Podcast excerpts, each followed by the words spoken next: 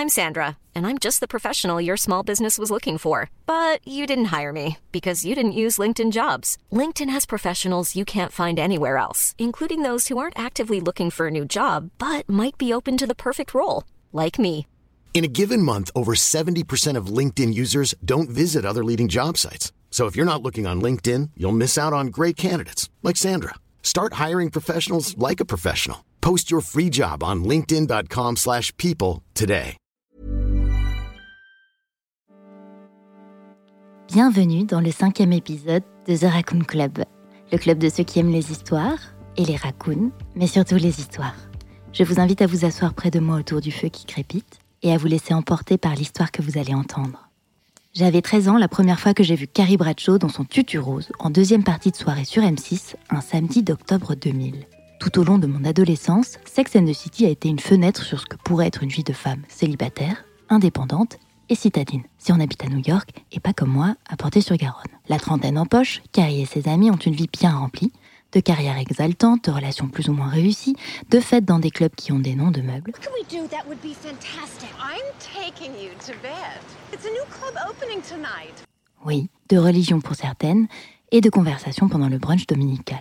L'amour, le sexe, les poils pubiens, les vibromasseurs et pourquoi qu'il m'a quitté sur un post-it. Et c'était un modèle de vie, sauf que de l'autre côté, à 30 ans, nos parents étaient déjà mariés, avaient deux enfants, une maison, un chien, une kangou jaune et une mutuelle. Aujourd'hui, on en a 30 passés, 6,50€ sur notre carte fidélité Monoprix, des meubles Ikea qu'on a montés seuls en buvant un peu trop de vin, et une bonne grosse pression des familles sur notre statut marital pendant les repas du dimanche. On ne compte plus les excuses à la con que l'on sort sur le fait qu'éventuellement on ne se sent pas d'être parent, ou pire, que l'on est peut-être heureux tout seul. Mon Dieu, qui êtes-vous et que faites-vous dans ma chambre? Alors si avant d'avoir monté à l'envers notre colonne Billy, on avait déjà vécu toute une vie dans une vie, si on avait fait le choix, avant d'être célibataire, d'être avec l'élu, de vivre cette relation cheveux au vent, à mille à l'heure sur l'autoroute du bonheur, mais avec la kangou de maman. Le scénario de vie est la trame inconsciente qu'une personne suit en écrivant sa propre histoire, reproduisant parfois et souvent le schéma de ses parents. À 17 ans, les parents de Florie se sont rencontrés à l'endroit exact où leurs parents s'étaient rencontrés. Au même âge, Florie est la vedette d'un scénario similaire. Le feuilleton commence au lycée, le suspense est à son comble, va-t-elle tomber amoureuse de l'acteur ou tout simplement changer de série? Faire des choix, des choix pour soi, des choix qu'on n'a pas choisis, c'est le thème de l'épisode d'aujourd'hui. Oh, yes, I am. We are getting married. I have a friend on a big sitcom right now. Nobody's gonna marry me. I'm 29 already. thousand little heartbreaks that come with divorce. I think I fell in love with him that day. Do you love me like I love you? I'm not married. Aujourd'hui, je suis avec Florie. Bonjour Florie. Bonjour Léa. Bon, on va pas vous mentir, euh, avant d'enregistrer, on a décidé de papoter autour euh, d'une verre, euh, d'une verre, d'une bouteille de vin blanc. Donc sachez qu'on en est euh, actuellement à la deuxième. On l'a pas ouverte et vraiment. C'est qu'une question de temps. voilà. Du coup, Florie, merci beaucoup Merci d'être avec moi ce soir. Avec toi et avec Joe. Au coin du feu, exactement. Joe surveille toujours les enregistrements de podcast. Florie, s'il te plaît, en quelques mots, peux-tu te présenter? Euh, bah, je m'appelle Florie, j'ai 33 ans.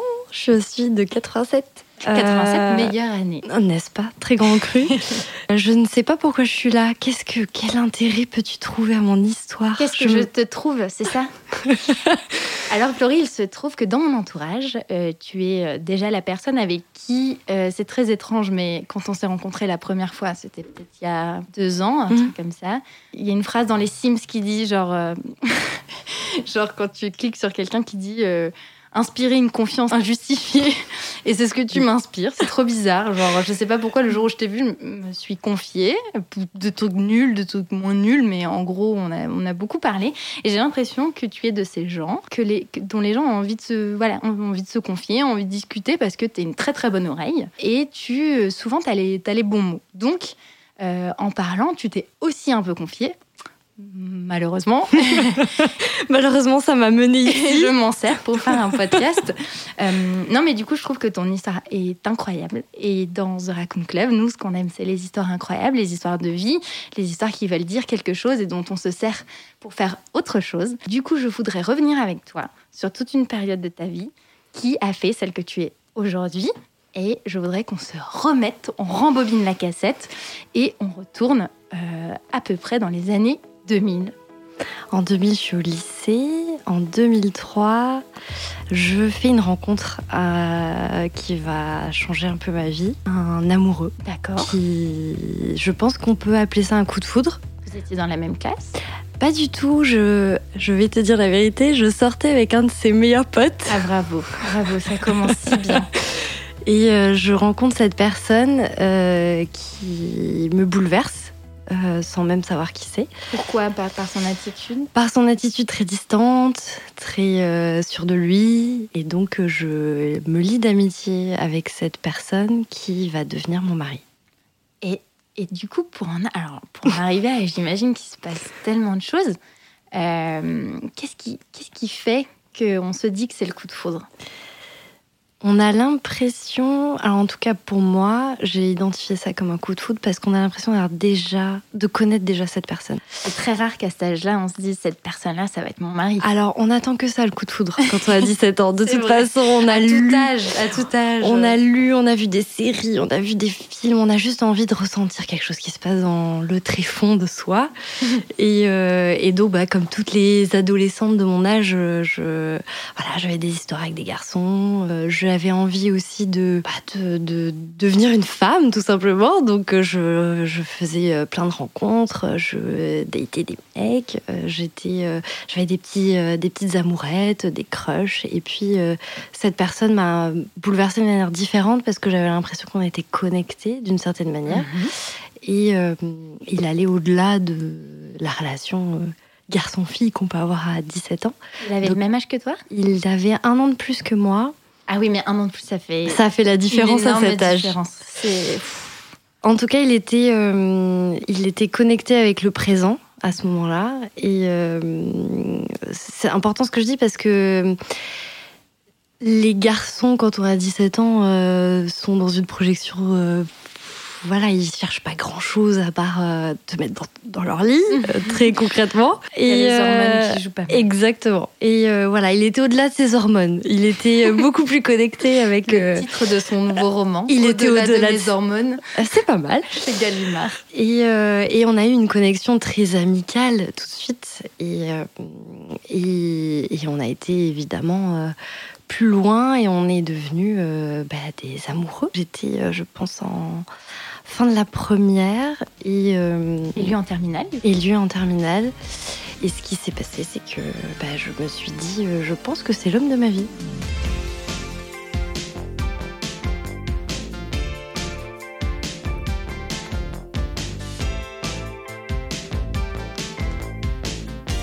On peut être sûr à cet âge-là Non, mais je, trouve ça génial et en même temps, je m'interroge parce que je ne l'ai pas vécu.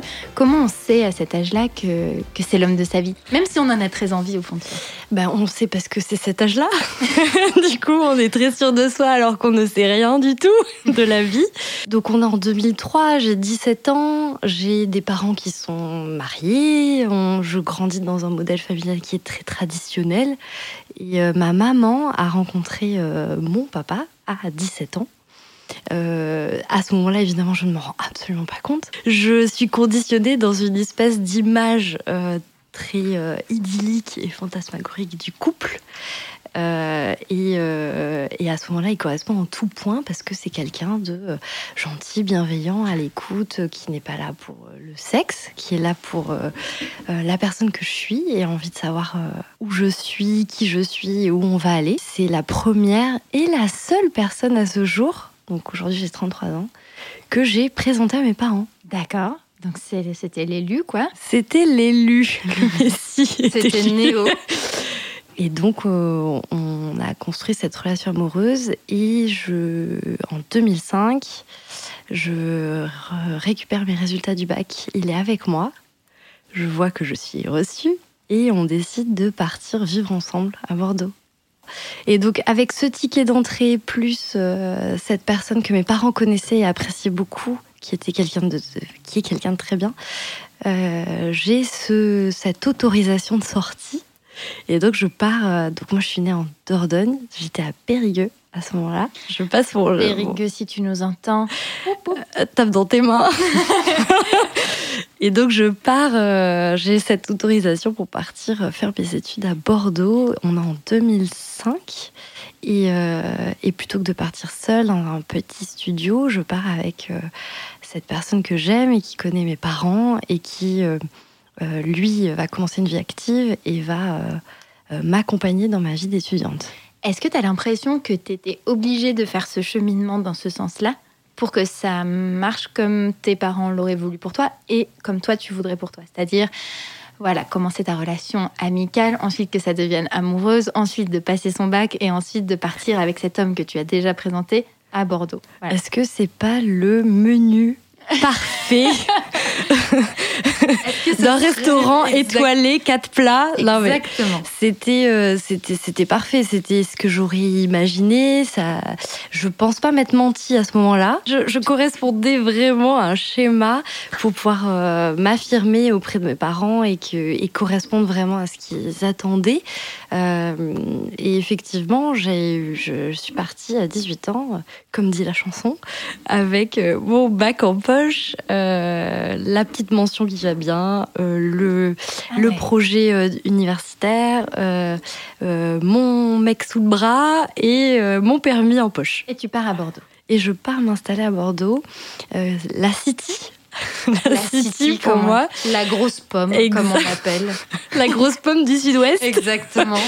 Et euh, donc on s'installe là-bas et là je passe de du coup ma vie euh, d'adolescente. Je, je vais juste te, te situer ma chambre d'adolescente à 18 ans quand je pars de chez mes parents. Mettez-vous en condition, fermez les yeux. Voilà, donc j'ai euh, ma mini télé avec mon magnétoscope euh, dans ma chambre. Euh, ça, c'était mon truc d'indépendance. J'avais mon radio cassette CD avec mes petites compiles que je me faisais de Skyrock. Et j'avais un énorme poster de Kurt Cobain qui était mon héros absolu, qui est un s'est suicidé très très jeune. Alors oui, malheureusement, il Voilà. n'est plus là. hein. Mais euh, tout ça pour te dire que j'étais quand même dans une espèce de process d'émancipation Oui. euh, que j'essayais d'afficher. Et, euh, et donc je pars avec cette chambre très adolescente, très affirmée euh, dans cette pseudo-rébellion euh, de l'âge. Et j'arrive dans un appartement euh, dans lequel je dois vivre avec un homme. Ouais. Euh, Qui lui aussi fait des études universitaires. non, pas du tout. Lui, il est parti du coup très très vite dans le, dans le monde du travail. D'accord. Donc c'est Et- encore plus. euh, bah, des- peut-être un peu Ça plus fait très papa-maman d'un coup.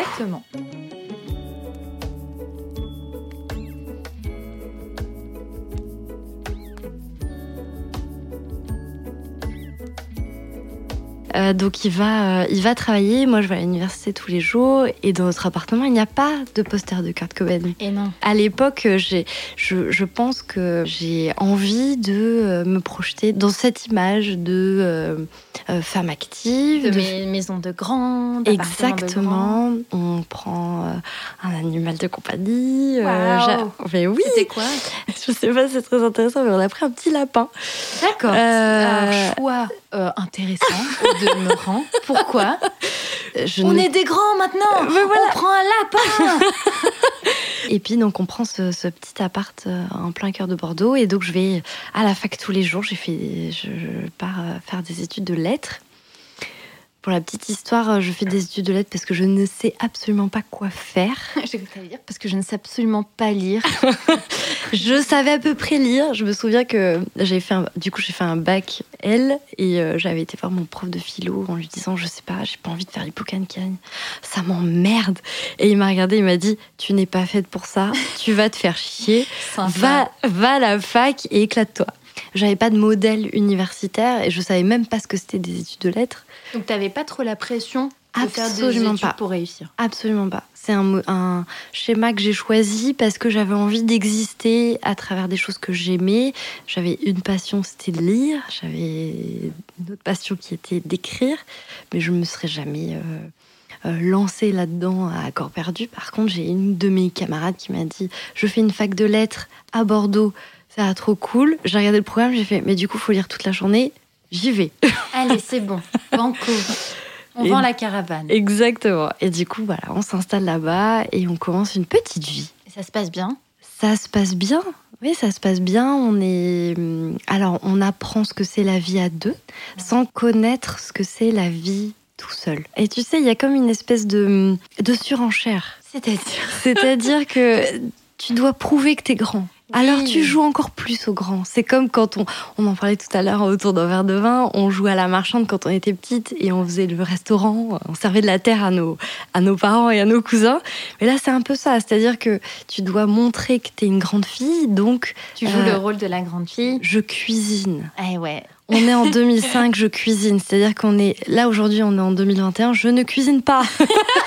Tous mes amis pourront te le dire. Chez moi, c'est du vin, des pizzas qu'on commande sur Deliveroo, mais je ne cuisine jamais. À cette époque-là, je cuisine, je fais des desserts, je m'intéresse, je j'essaye d'être euh, le modèle maternel aussi que Bien j'ai que j'ai que j'ai connu et c'est pour moi euh, le le schéma qui fait qu'un couple marche. D'accord. Et est-ce que ça marche? Ça marche. Parce que vous êtes des gens quand même. euh, Je, enfin, je pense que toi, tu as ce truc très très cool aujourd'hui, mais je pense que tu l'étais déjà. Enfin, ça s'invente pas euh, là comme oui, ça. en j'ai toujours été très cool. T'as toujours été plutôt cool et plutôt pisse. Donc je pense qu'il y a ce truc genre on est des gens cool, on prend tout à la cool, genre tout va bien. Il y avait une manière de. Alors, pour ne pas trop dévoiler euh, de, de sa vie à lui, en tout cas, ce que je peux te dire, c'est qu'il a un schéma totalement différent. C'est-à-dire qu'il a vécu euh, euh, une maman qui a divorcé quatre fois, qui s'est mariée quatre fois et qui, elle, n'a pas un schéma familial très cadré. Pas du tout le même que toi, du coup. L'opposé total. Et donc, lui avait envie peut-être de. Euh, construire quelque chose qu'il n'a jamais connu, c'est-à-dire un foyer stable. Et moi, au contraire, euh, du coup, j'étais dans un prolongement de ce que je connaissais. Est-ce qu'on était cool? En tout cas, on avait envie de montrer que être en couple, alors qu'on a 18-20 ans, c'est trop bien. On s'en fout de vos dates, vos machins, vos, soirées. Nous, on kiffe, on est quand même hyper fêtard. Par contre, on vous reçoit chez nous et euh, voilà, on joue au grand.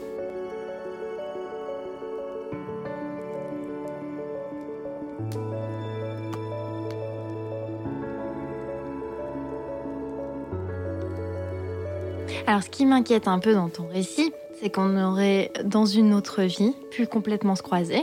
Euh, puisque à l'époque où tu as habité à Bordeaux, j'étais. euh, et si tu sortais, moi j'étais photographe T-Late à Mais Bordeaux.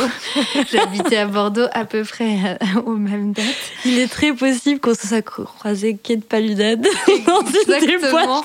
Et je pense que la vie a fait qu'on ne s'est pas croisé à ce moment-là. Mais, Ou alors on s'en souvient je- pas. Je visualise très très bien. Donc nos semaines à l'université, au travail, on se retrouve le soir. Petit dîner le vendredi, petite soirée pizza le samedi. On allait sortir à la plage ou je sais pas où. euh, Voilà, dans des... Ah, vous aimiez bien zouker Ah, Voilà, tout à fait. Et, euh, et euh, on est le couple, tu sais, qui euh, rassemble les autres potes célibataires. Vous êtes moteur. Exactement. Ah, je vois tout à fait. On est le couple genre ah mais vous jamais ça ne se terminera. Ah. Vous c'est parfait. Et en général quand les copines me disaient et toi alors du coup comment ça va? Et je disais mais moi tout va bien. Mais moi, Mais moi, moi je plane à 20 000. vous, vous êtes là. Vous pouvez pas voir ma main, mais moi je suis là. Et là, ma main est proche des étoiles. Non mais c'est vrai qu'à ce moment-là je me rends compte que donc j'ai 20 ans. J'ai 20 ans. Et tu te la en- pètes un max. Alors, oui.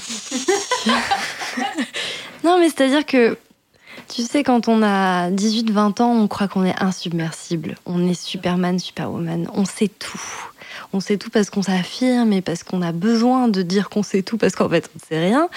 Et euh, j'étais assez persuadée, je suis, à ce moment-là, je suis assez persuadée. Donc, à 20 ans, j'ai 2-3 ans de relation avec mon mec. euh, on vit ensemble, on est bien, on, on a une relation très saine, il n'y a pas de drama.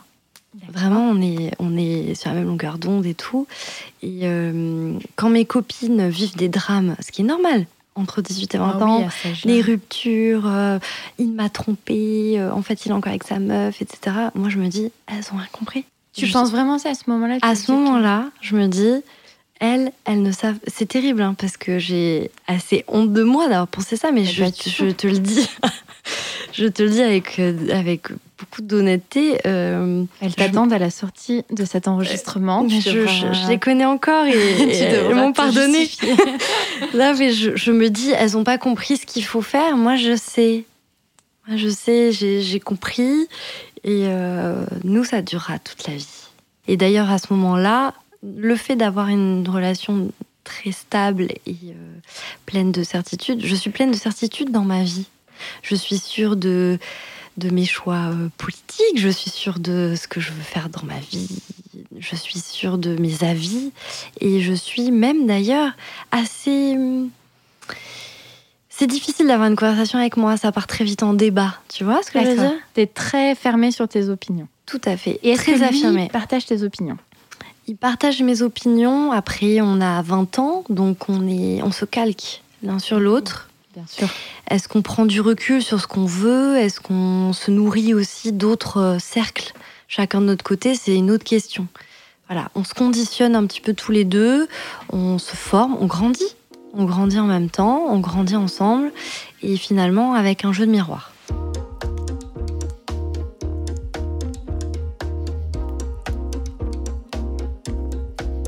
Alors, on a euh, 20, 22 ans. Moi, je commence à avancer dans mes études. Euh, J'atteins un master. Je, vais à Paris. Il me suit évidemment. On prend un appartement à Paris. Je vais à la Sorbonne.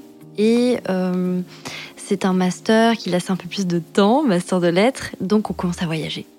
Là, on voyage un peu partout dans le monde. Euh, on prend beaucoup de. Voilà, on prend du temps pour ça. Parce que financièrement, vous étiez plus installé aussi?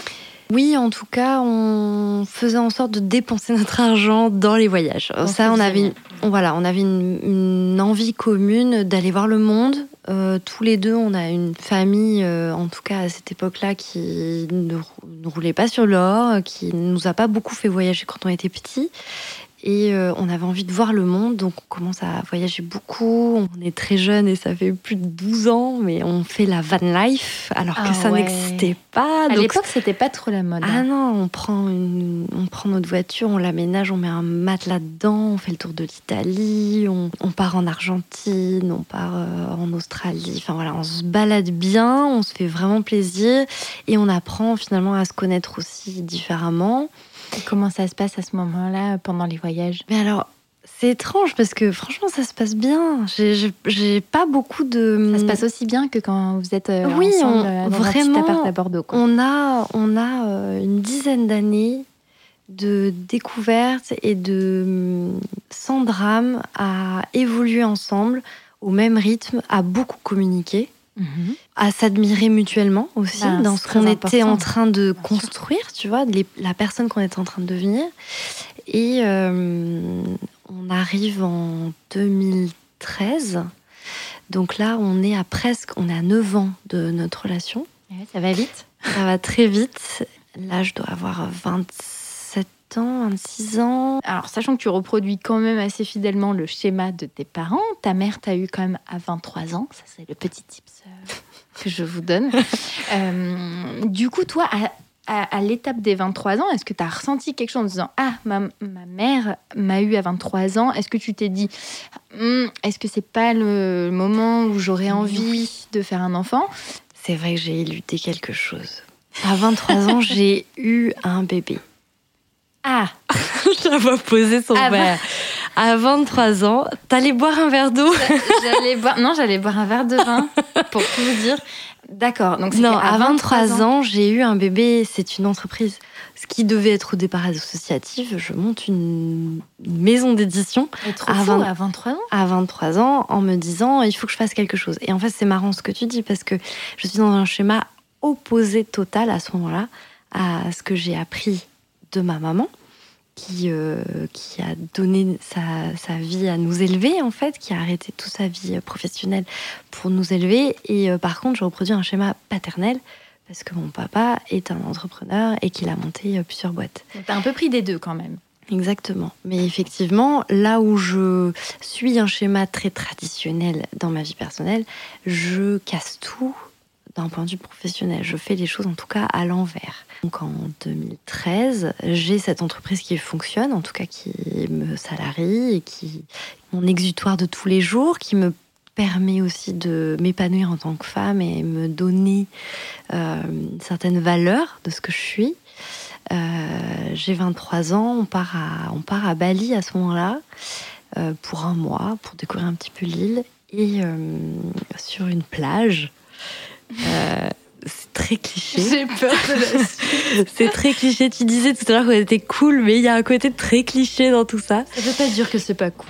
En tout cas, euh, c'était. Je pense que c'était ce dont j'avais besoin à ce moment-là. Donc ça faisait presque dix ans qu'on était ensemble et on avait parlé un petit peu de ça euh, pour pour fêter ça. D'accord. Fêter ce, ce, Ce dixième anniversaire. Tout à fait. Euh, il met il met pas un genou à terre. Mais en, What mais en tout cas, sur cette plage de Bali, il, il sort une petite boîte. Quoi? Oui.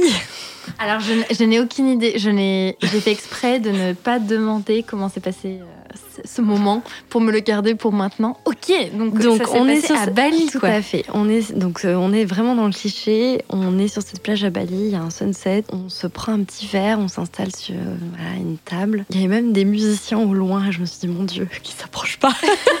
C'est moi. C'est très gênant. Et donc il sort cette petite boîte et il me dit Est-ce que tu veux devenir ma femme Et je me souviens très très bien de mes mots qui sont sortis alors que c'était pas du tout ce que je ressentais, mais c'était ce que je pensais. Je lui ai dit euh, D'accord, mais j'ai peur.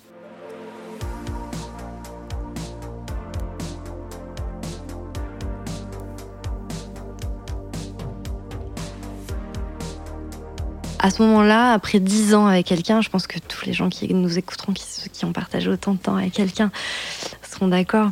C'est au-delà de- d'un amoureux. C'est-à-dire que c'est un Bien partenaire de vie, c'est ton meilleur ami, c'est c'est ta famille, C'est ton phare dans la nuit. c'est c'est tout à fait dans la nuit, dans le jour. en tout cas, C'est c'est ton phare breton. c'est il était pas breton, mais mais en tout cas, c'est euh, c'est ton tout. Oui. C'est ton tout, tout. Enfin, quand je te dis un de mes premiers souvenirs euh, de notre relation, un, pre- un des premiers souvenirs de relation, euh, un souvenir fort, c'est quand même les résultats de mon bac. Et là, on est presque dix ans plus tard. On est sur cette plage à Bali et il me demande en mariage. Et donc, c'est censé être un aboutissement et je suis en face de quelqu'un qui, ne sait- qui sait tout de moi. Mes moindres euh, défauts, mes moindres peurs, qui a traversé les pires étapes, qui m'a vu passer mon permis de conduire, qui m'a vu mm, être diplômée, passer mes premiers entretiens d'embauche, euh, valider mon premier, euh, ma première année de chiffre d'affaires, etc. Mais c'est tout ça qui fait qu'il a envie de te demander en mariage. Tout à fait. Et je crois à ce moment-là, et ça, entre nous, entre filles, on va se le dire, qui me le fait aussi, qui me fait aussi sa demande parce qu'il a senti des appels. C'est-à-dire? Il a senti des appels parce que je lui disais, ça fait, ça va faire dix ans, ce serait bien qu'on acte quelque chose. Je pense qu'à ce Ah, moment-là, parce que t'en avais envie.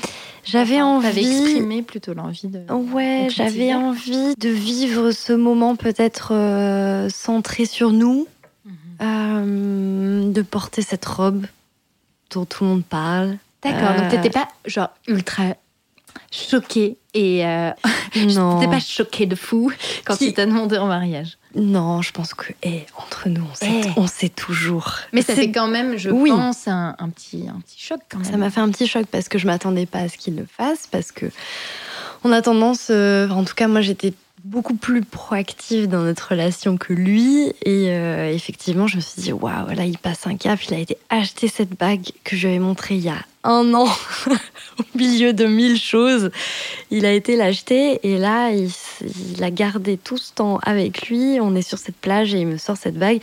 Et je suis à ce moment-là hyper frustrée d'avoir que ça qui sort de ma bouche parce que c'est ce que je ressens, j'ai peur. Pourquoi j'ai peur? Parce que j'ai l'impression qu'à ce moment-là, notre vie d'adolescent va s'arrêter. Mais, mais t'es heureuse quand même ou tu l'es pas? Je suis heureuse. Je, je l'aime. Oui. Je l'aime. C'est deux choses différentes. C'est Tu deux choses différentes. Vas-y, Florie. Je l'aime. Euh, Est-ce que je suis heureuse? Je pense que je suis euh, satisfaite de ma vie. Mais est-ce que t'es heureuse qu'il te demande en mariage? Je suis satisfaite qu'il me demande en mariage. C'est un, si tu veux, à ce moment-là, c'est, c'était un goal. Bien sûr. Voilà, ça fait 10 ans de couple. On a à ce- à cette époque-là 26 ans. On est installé. C'est une suite logique. Donc j'atteins un objectif de mon âge qui correspond à ce que les autres attendent aussi. Donc je suis heureuse que ça arrive. Je me sens gâtée, choyée, élue. Donc c'est très satisfaisant. Est-ce que je suis pleinement heureuse, épanouie? Je pense que c'est ce qui ressort quand je dis j'ai peur, parce que j'ai l'impression d'avoir loupé quelque chose. Malgré tout ça, Oui. qu'est-ce qui se passe ensuite? Est-ce que tout s'accélère? Vous décidez donc de vous marier Combien de temps plus tard? Alors, on décide de. Donc, il m'offre cette bague, on rentre chez nous, euh, parce qu'on est voilà, très proche de nos familles. Et euh, au moment où on l'annonce, je vois la réaction de mes parents qui est excessive. Je sais Ils pas. trop heureux. Extrêmement heureux. Il a, euh, on sent quelque chose de très. Ils s'approprient très vite la chose. D'accord. Et là, ça nous échappe. C'est-à-dire que Donc ce ça qu'on ne avait. vous appartient plus vraiment. Complètement. Qui... Et ça, c'est du fait de notre âge aussi, parce qu'on est, on a un peu du mal à s'affirmer. Ça nous fait plaisir de leur faire plaisir aussi. Mhm. Mais ce qui, euh, ce qu'on avait identifié comme quelque chose, même si je voulais porter peut-être cette petite robe blanche que j'avais vue sur un magazine, parce que j'ai 26 ans et que je me projette sur des choses aussi assez futiles. euh, on avait quand même envie de faire ça comme une fête entre potes. Bien sûr, mais je pense qu'il y a beaucoup de gens qui, qui le voient comme plus une fête entre potes que voilà que quelque chose de, de très sacré de- ou de religieux en tout cas. euh. Complètement. On n'avait pas du tout euh, voilà, projeté de faire quelque chose en grande pompe, comme on dit. C'était vraiment, euh, on va se retrouver tous les deux et puis on va fêter nos 10 ans, entourés de nos amis. Un petit 39 niveau pointure de mariage. Exactement. Pas mal. Et, euh, et en fait, quand on le dit à nos parents, ils s'approprient un petit peu la chose. euh, je pense qu'il y a évidemment un, un principe de, de transfert. Et, euh, et donc, ils se saisissent de l'instant en, en proposant des dates, en Ah proposant de faire les choses euh, voilà, un peu plus larges, en invitant euh, la cousine machin et la tante truc. Et donc, euh, quand on dit que ça ne c'est pas tout à fait ce qu'on veut faire, bah, ils mettent le prix aussi pour le faire. et ils ont envie de nous faire plaisir. Et finalement,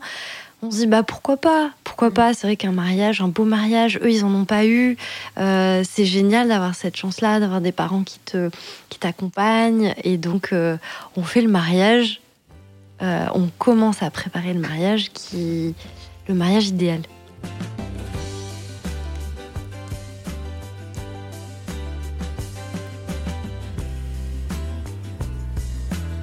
On se marie le 11 juillet 2015 D'accord. Et comment ça se passe ce jour-là? Tous nos potes euh, viennent de, de- des quatre coins de la France, donc ça c'est assez génial. On loue un domaine euh, dans le Périgord et euh, on fait trois, on prévoit trois jours de fête. Euh, c'était assez chouette parce que les gens viennent. On avait loué plusieurs, euh, plusieurs espaces pour qu'ils puissent rester, etc. Pour nous c'était très important que ce soit festif. Et on voyait presque ça comme un anniversaire, plus que comme un mariage. On a oublié qu'il fallait à un moment donné passer devant monsieur le maire. C'était vraiment, on se retrouve avec tous nos potes et on a un super budget pour le faire, c'est génial. on avait des tirs à bière, beaucoup de champagne, euh, la musique qu'on voulait. On est, c'était très simple en termes Des de. 30 ans, mais euh, Exactement. en mariage, quoi. Il y avait une déco euh, très simple, mais très, voilà, très, très, qui nous ressemblait. Et surtout, c'était pas du tout euh, ostentatoire d'un point de vue romantique, etc. Parce qu'on a toujours été très pudique dans notre façon d'exprimer nos sentiments. Quoi, ça veut dire qu'il n'y a pas eu de lâcher de colombe Pas du tout, pas de Ah, les lanternes, etc. Non, non, mais il y avait même pas de fleurs roses ou j'en sais rien. Enfin voilà, c'était très, euh, c'était, c'était très simple et euh, mais en même temps très gênant. C'était très gênant. Pourquoi gênant Parce que tu te retrouves avec, euh, c'est intimidant. T'as 100 personnes qui viennent un petit peu de partout, voilà, exactement, qui attendent qu'une chose. Moi, je me souviens, on- n'a pas fait euh, l'église parce que tous les deux on est athées et que c'est quelque chose qui nous ressemblait pas. Mais on a fait du coup, évidemment, le passage devant Monsieur le Maire et euh, De Périgueux de Brantôme, exactement. Et, euh, et ce qui est Brantôme, si tu nous écoutes, tape dans tes mains. mais ce qui est drôle, c'est qu'on est arrivé. Alors déjà, je suis arrivée en retard, mais ça c'est un classique. Alors, bravo. tous déjà. les gens qui me connaissent savent que je suis en retard pour tout. Euh, et donc, je, je- on est arrivé et, euh, et j'ai trouvé le moyen de faire une blague. C'est-à-dire que le maire a dit, euh, du coup, est-ce que vous voulez ça? J'ai dit, laissez-moi réfléchir. Ah, d'accord. Ah, tu es ce genre de personne. Donc, j'ai, voilà, tout le monde arrive. Laissez-moi réfléchir. Euh, hmm, oui. D'accord, voilà. Donc la blague pas drôle qui a quand même fait rire tout le monde, mais parce que on était quand même dans un, climat extrêmement anxiogène. la Honnêtement, euh, à ce moment-là, j'ai jamais, j'ai rarement été aussi stressée de ma vie que euh, le jour de ce mariage, donc le 11 juillet. Et donc euh, voilà, le passage devant le maire se fait et on se retrouve à faire la fête et euh, on, se, on se met une grosse caisse, comme on Bien dit. sûr, mais c'était prévu. Exactement. On est ivre mort. C'est le goal.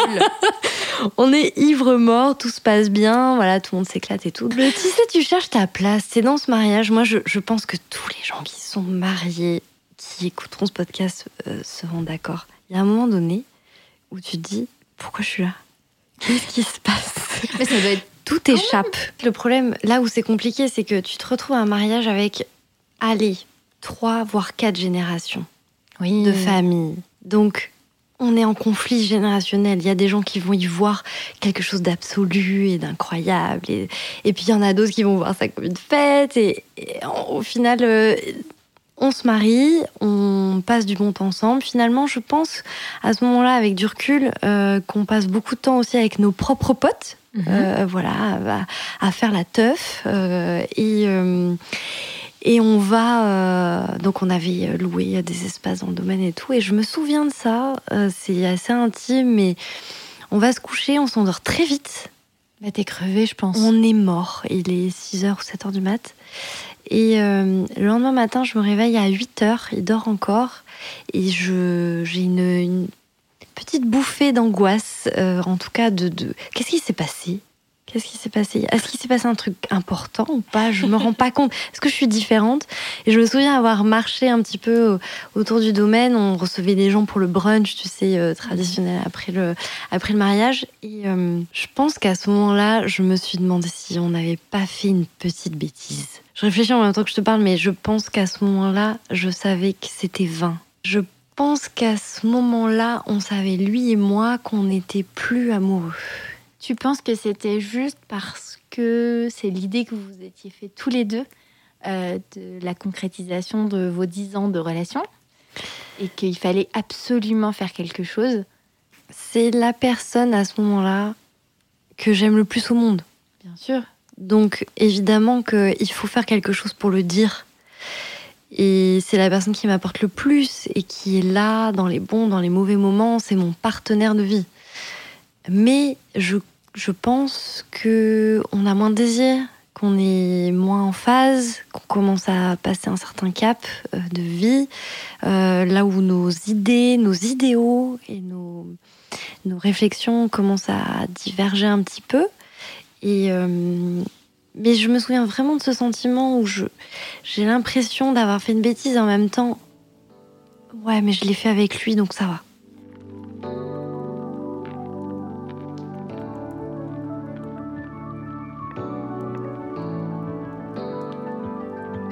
Et, et lui, tu, est-ce que tu sais comment il se sent? Je sais qu'il a été très stressé par la journée, donc je le je visualise comme il est stressé parce que il est timide et qu'il se retrouve avec 150 personnes qui le regardent toute la journée et qu'il doit dire devant tout le monde qu'il m'aime et que du coup c'est très gênant. Mais euh, je pense qu'il pense la même chose que moi, sauf qu'on ne se le dit pas. Alors qu'on se dit tout. Mais à ce moment-là, c'est c'est tabou. Tu peux pas te dire, euh, bon attends, on s'est marié hier, mais t'es sûr? C'est impossible à dire. Ce serait euh, renoncer à tout ce que tu as fait pendant, pendant des mois. Et je pense que ce serait euh, comme se trahir soi-même euh, à ce moment-là.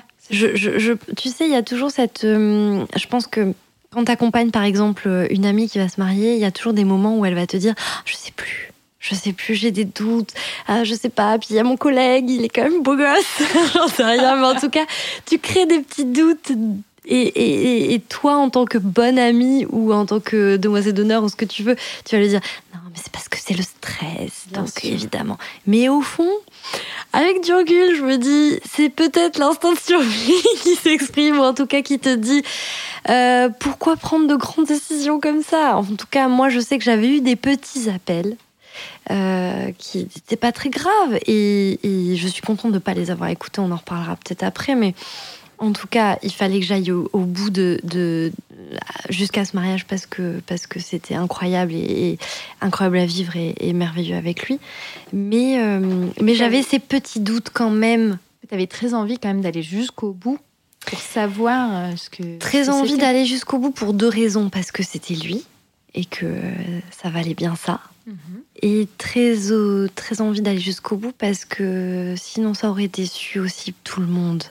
Et moi-même aussi, j'aurais eu du mal à me regarder dans une glace en embarquant toute ma famille et tous mes amis dans cette aventure. T'es plus seule. T'es plus Exactement. à bord, ouais, bien sûr. T'as Et un paquebot derrière toi. Exactement, et donc c'est très honteux de d'arrêter. Je, je suis assez admirative de, tu sais, dans ces séries télé où le mec débarque euh, dans l'église et dit non, ne l'épouse pas. Ah ouais. Et la fille, elle se barre et elle grimpe sur le, le cheval avec lui. Alors qu'il y aurait quelqu'un qui me dirait Hé, le, hé, le traiteur Le traiteur, il faut le payer, là, les il fleurs.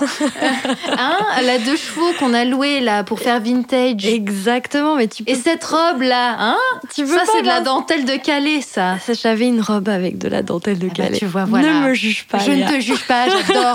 je trouve ça magnifique. La dentelle de Calais, si vous nous écoutez. Alors du coup, je fais un mini bond dans le temps. Donc cette soirée se passe, le lendemain est un petit peu euh, déconcertant. Je pense que c'est compliqué, c'est beaucoup d'infos à processer. Comment se passe euh, l'après-mariage? Est-ce que vous partez en lune de miel? Est-ce que vous décidez de faire quelque chose? C'est exactement le climax. On part. euh, en fait, notre cadeau pour notre mariage, c'était un mois en Australie. Ok. Donc, euh, on avait fait un petit, une petite projection de, de notre voyage idéal. Et, euh, et donc, tous nos amis, toute notre famille euh, se réunit pour nous offrir ce cadeau incroyable. Donc, on part un mois en Australie. À ce moment-là, on est entre octobre et novembre 2015. Alors, je ne sais pas si ça résonne en toi, mais si on se pose un petit peu, euh, novembre 2015, c'est marquant dans nos vies. Donc on part un mois en Australie, tout à fait. On part Ah. un mois en Australie, euh, on vit euh, quelque chose d'assez incroyable, donc entre la barrière de corail, euh, on voit les kangourous, les koalas. Je, je- T'as déjà été en Australie? Jamais, donc je bois tes paroles. En tout cas, c'était vraiment l'image qu'on avait, l'image d'Épinal. On- depuis qu'on est gamin, on visualise ça. Depuis Skippy. et, euh, et donc, on vit notre meilleure vie pendant un mois. Et euh, on rentre, euh, donc on rentre de ces un mois avec des étoiles dans les yeux. Et euh, c'était un vendredi et le week-end, j'avais un, un salon à Clermont-Ferrand. On salue Clermont-Ferrand. Clermont-Ferrand, si tu nous écoutes, je vais faire ça à chaque fois. Et donc, c'est la première fois depuis un mois qu'on se sépare avec mon mari. Euh, donc, lui il reste à Paris, je descends à Clermont-Ferrand. Je suis évidemment éclatée par la fatigue. Et le lendemain matin, je dois me réveiller pour euh, évidemment euh, bosser. Et quand je me réveille euh, à 8 h du matin, mon téléphone a littéralement explosé Explosé de, de messages et de notifications. Donc, j'ai eu mon téléphone et il y a eu le Bataclan pendant la nuit.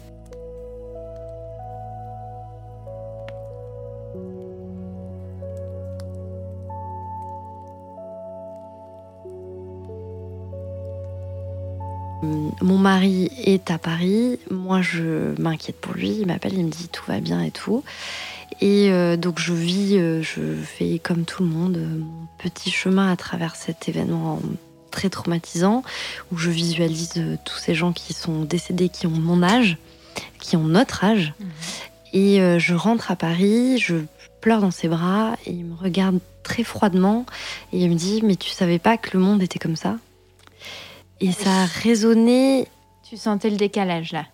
Exactement. Là, ça a été extrêmement violent, où je me suis dit, on n'a pas vécu quelque chose comme ça. Voilà, on a, on a vécu de manière très différente. Et euh, là, pour le coup, j'ai besoin. Alors moi, je n'ai pas vécu. J'étais pas dans ce putain de Bataclan, donc j'ai pas vraiment le droit de me plaindre. Sauf Mais que ça a résonné quelque chose. Ça a fait quelque chose. Ça a remué vraiment le, mes tripes. Et finalement, en fait, c'est un traumatisme et deux personnes qui réagissent de manière différente avec le traumatisme. Donc moi, je veux évacuer et je veux, j'ai envie d'en parler, j'ai envie de pleurer, j'ai envie de, j'ai envie de, de m'attrister, de me poser sur tout ça. Et lui est dans le déni, est très froid et très philosophe sur la vie. Et euh, ça déclenche quelque chose en nous. Euh, moi, euh, qui ai envie de profiter de la vie et, et- et- et de manière très festive. Toi qui te dis que la vie, la vie est trop courte. La vie est une fête. La vie est un camping. la vie est un camping.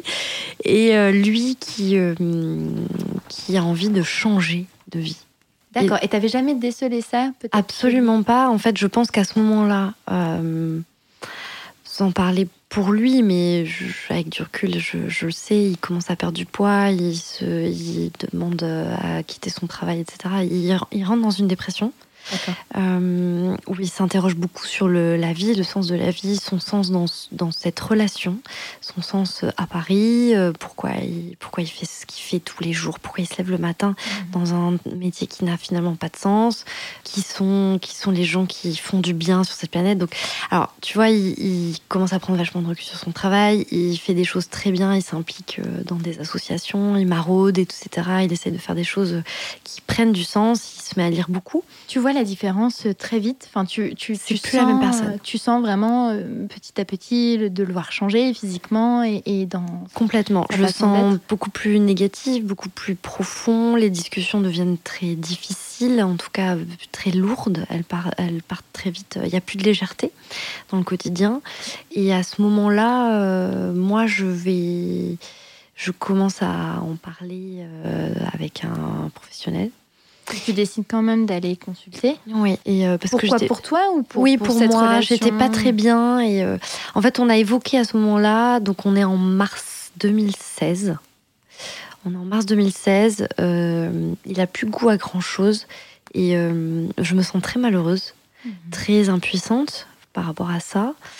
Et, et j'en parle avec un professionnel qui me dit qu'à ce moment-là, il a énormément de gens qui consultent liés à ce qui s'est passé au Bataclan euh, que ça a fait se poser beaucoup de questions, effectivement, sur notre sens, sur euh, notre sens dans ce monde, sur notre génération aujourd'hui, euh, sur ce qu'on fait tous les jours, etc. Donc voilà, j'échange un petit peu, mais sans aller en profondeur. C'était vraiment une petite consultation comme ça. euh, et euh, les, mois passent, on laisse un petit peu couler. Euh, je pars en vacances pour mon anniversaire au mois de mai à Ibiza avec ma meilleure amie et mon frère et voilà une autre amie. Euh, lui décide de pas venir, il avait pas envie, c'était pas dans le mood, mais on passait de temps en temps des vacances séparées, c'était absolument pas un souci. Euh, je pars là-bas, je fais la fête et je reviens et hum, je le sens extrêmement froid, euh, distant. Je me dis euh, c'est fini. Hey, it's Ryan Reynolds, and I'm here with Keith, co star of my upcoming film, If, only in theaters, May 17th. Do you want to tell people the big news? All right, I'll do it. Sign up now and you'll get unlimited for $15 a month in six months of Paramount Plus Essential Plan on us. Mintmobile.com slash switch. Upfront payment of $45 equivalent to $15 per month. Unlimited over 40 gigabytes per month. Face lower speeds. Videos at 480p. Active Mint customers by 531.24 get six months of Paramount Plus Essential Plan. Auto renews after six months. Offer ends May 31st, 2024. Separate Paramount Plus registration required. Terms and conditions apply if rated PG.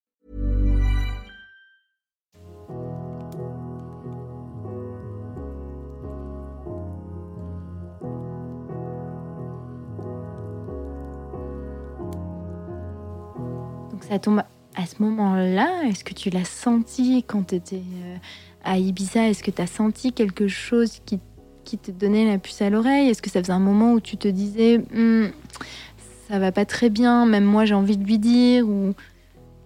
Pour moi, c'était, euh, on était insubmersible. Donc quand il te dit ça, pour toi, c'est le, choc. Tu, tu visualises l'Empire State Building? Alors je suis jamais allée à New York, mais oui.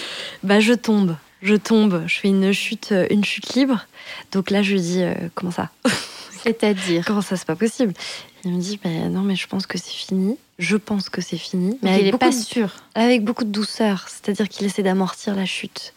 Mais il a pris du temps pour réfléchir. Moi je suis partie une semaine, je me suis euh, Oui, c'est pas comme s'il te sortait ça pendant une dispute. Non, tout à fait. C'était réfléchi, c'était posé. Il me dit c'est terminé. Donc c'est terminé, c'est fini. C'est-à-dire qu'il dit pas je ne t'aime plus. Il dit pas euh, je t'ai trompé euh, ou euh, j'ai envie qu'on divorce.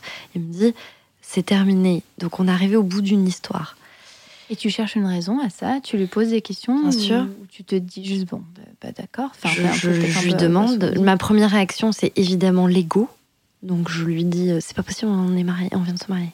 C'est pas possible. Parce que ça faisait combien de temps que vous étiez mariés là? Ça faisait euh, quelques mois, donc ça ne fait pas un an. Donc ça c'est terrible, c'est terrible. Et euh, Enfin, pour toi, dans l'idée que tu te fais En du tout- mariage. Absolument. C'est-à-dire pourquoi? Pourquoi avoir fait ça pour en arriver là? C'est pas possible. Euh, évidemment, tu as ta vie émotionnelle qui défile devant tes yeux où tu te dis euh, comment je vais dire ça, euh, comment je vais assumer ça, impossible. Et, euh, et il, me, il me regarde, il fait son sac. Il me dit euh, je, il faut qu'on arrête là avant de se gâcher. Euh, mais je vais partir et tu vas décoller. C'est-à-dire, tu vas décoller. Alors je pense qu'à ce moment-là, il a pris énormément de recul sur ce qu'on était. Donc on a 28 ans, on n'a pas vécu grand-chose à part ensemble. Euh, et il a sans doute la bienveillance de se dire que euh, j'ai des choses à vivre, comme lui a des choses à vivre. Il se dit, en fait, elle sera peut-être même mieux sans moi. Exactement. Et je pense aussi qu'il était dans une phase très dark, très de remise en question personnelle, euh, dans laquelle il n'avait pas envie de m'emmener, euh, de me tirer, tu sais, en bas. Oui, Donc, mais c'est dur quand tu as des sentiments et quand tu aimes quelqu'un. Je pense que c'est très compliqué de. Il complètement. faut beaucoup de courage pour euh, annoncer à quelqu'un qu'on. J'avais, je n'avais que- aucune motivation ou raison à ce moment-là, et encore maintenant, des années plus tard, à le détester. C'est-à-dire que c'est la chose la plus triste, mais la plus bienveillante qu'on ait jamais fait de toute ma vie. Il me regarde dans les yeux, il, a, il assume, il zippe son sac devant moi. Il n'y a pas de, il a pas de faux semblant, il n'y a pas de, il a pas de fuite. T'essaies de l'en dissuader quand même. Je lui dis, euh, on peut pas, on vient de se marier, euh, mais je t'aime. Euh, et lui, il me dit qu'il m'aime aussi, mais que euh, on arrivait au bout et qu'il n'y a plus rien à vivre. Donc lui, il était sûr de lui. Très sûr. Je pense qu'au fond, il devait être fébrile, parce que évidemment, c'est difficile de quitter quelqu'un, ça projette plein de choses. Lui, c'était un échec aussi de vie personnelle, puisqu'il a vécu beaucoup de ruptures dans sa vie de- d'enfant avec ses parents. Donc euh, c'était quelque chose euh, voilà, qui lui a demandé beaucoup de, cou- de courage. Mais euh, tu vois, même le fait de m'avoir dit à ce moment-là, euh, je veux pas qu'on se gâche, c'est aussi... je, je suis extrêmement reconnaissante en tant que femme d'avoir eu un homme en face de moi qui a eu le courage de me dire ça au lieu de peut-être vivre une double vie ou en tout cas gâcher notre histoire. Quelqu'un qui croyait beaucoup en toi aussi? Complètement. Parce qu'à ce moment-là, c'est plus il a l'impression qu'il faut qu'il te laisse pour que tu puisses, euh, tu puisses voler de tes propres ailes. Toi, tu le ressens pas du tout comme ça à ce moment-là. Ah, sur le moment, j'ai envie de le tarter, de lui dire, mais pas du tout. Mais c'est vrai qu'avec du recul, je, je vois à quel point il avait, il avait vu juste.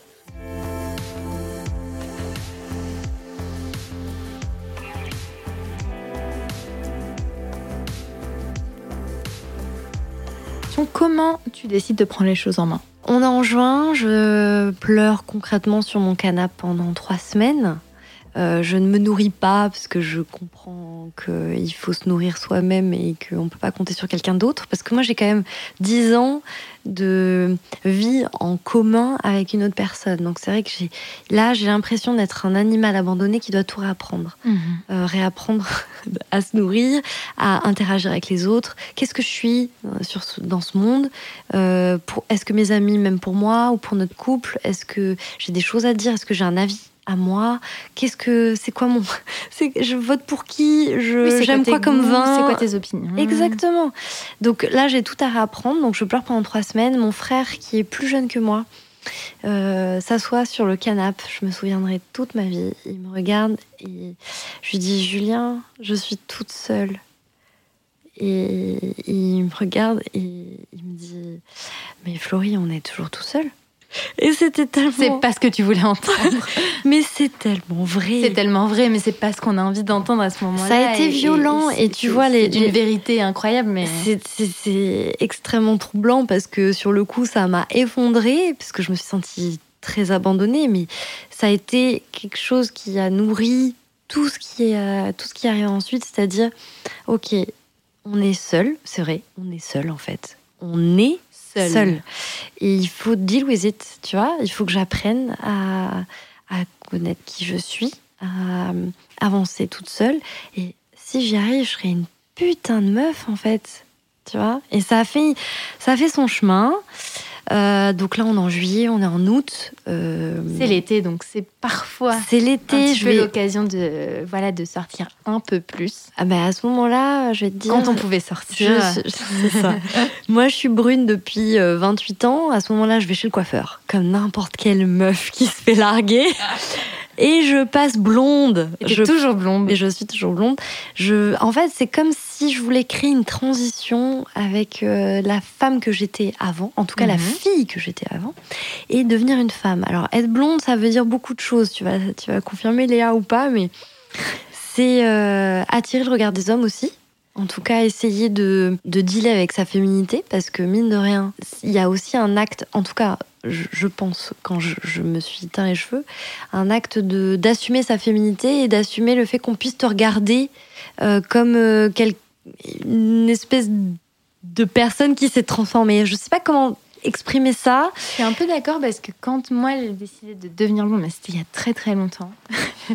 j'ai toujours toujours eu plutôt les cheveux clairs, mais euh, pour moi c'était alors à la base attiré sur autre chose que mon visage ou mon corps. C'est trop bizarre, mais j'avais le sentiment que pff, mais ça c'est encore c'est un peu le, rega- le regard masculin, mais j'avais l'impression que les, les hommes préféraient les blondes, mais Tu sais ce que dit si Marilyn Monroe C'est si faux. Marilyn Monroe disait les hommes préfèrent les blondes parce que les blondes savent ce que les hommes préfèrent.